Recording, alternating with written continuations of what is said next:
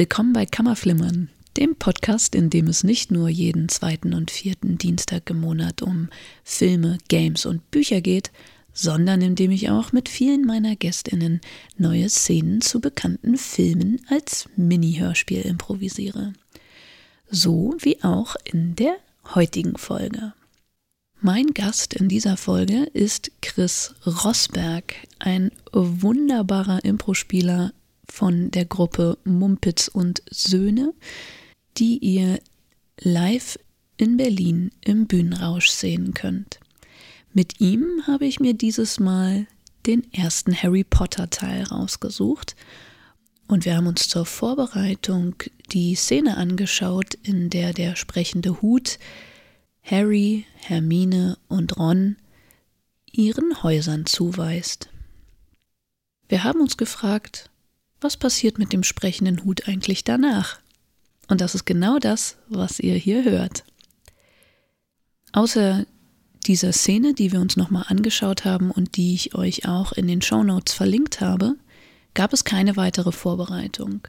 Das, was ihr hier hört, wurde weder wiederholt noch geschnitten, sondern ist aus dem Stehgreif improvisiert. Wer das auch mal live sehen will, kommt am besten in Berlin ins Bühnenrausch und dort zu einem der Auftritte meiner Gruppe Tante Edmas Impro Lounge oder zu Chris Gruppe Mumpitz und Söhne. Oder ihr sucht euch einfach in eurer Nähe die nächste Impro-Show. Und nun viel Spaß mit unserer zusätzlichen improvisierten Szene zu Harry Potter und der Stein der Weisen.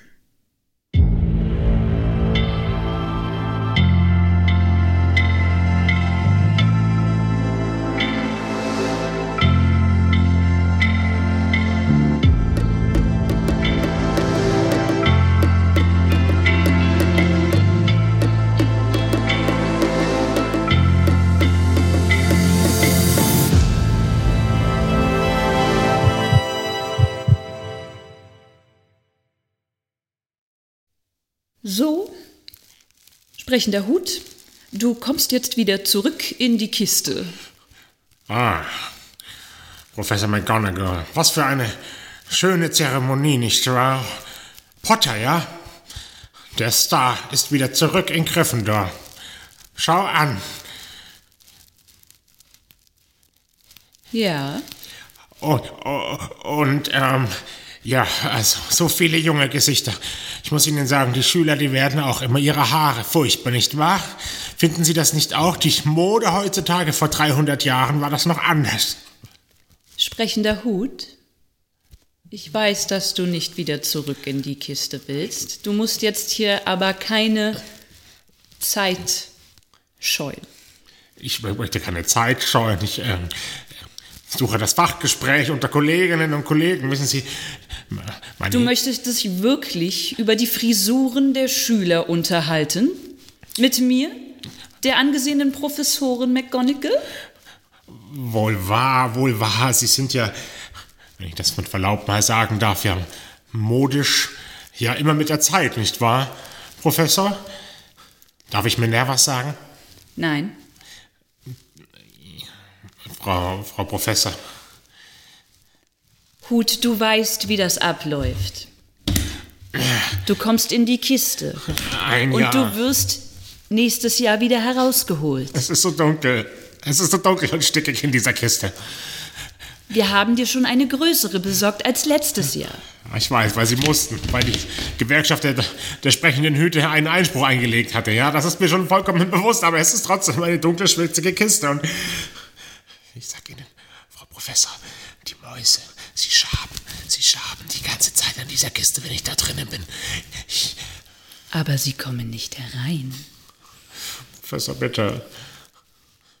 Mir sind die Hände gebunden, sprechender Hut. Ich kann doch nichts machen. Wo möchtest du denn hin? Wenn Sie mich so fragen, am, am liebsten auf Ihren Kopf, Frau Professor. Wie bitte? Entschuldigen Sie meine direkten Worte, aber ich würde am liebsten auf Ihren Kopf.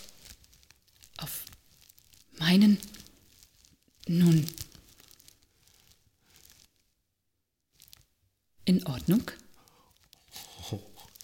Wirklich? Aber nur kurz. Nicht für immer, natürlich. Ein bisschen würde mir schon reichen, dann kann ich das ganze, ganze Jahr davon träumen. In Ordnung, dann.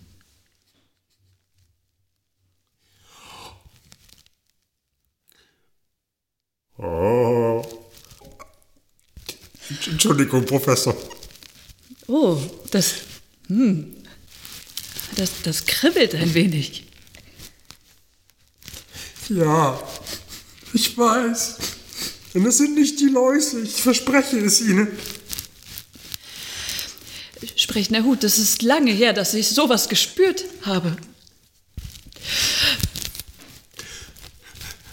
Du kannst mich immer holen, wenn du möchtest. Weg von meinem Kopf. Sprechender Hut, das ist, das ist unanständig. Du kommst jetzt in diese Kiste. Nein! Vielleicht bis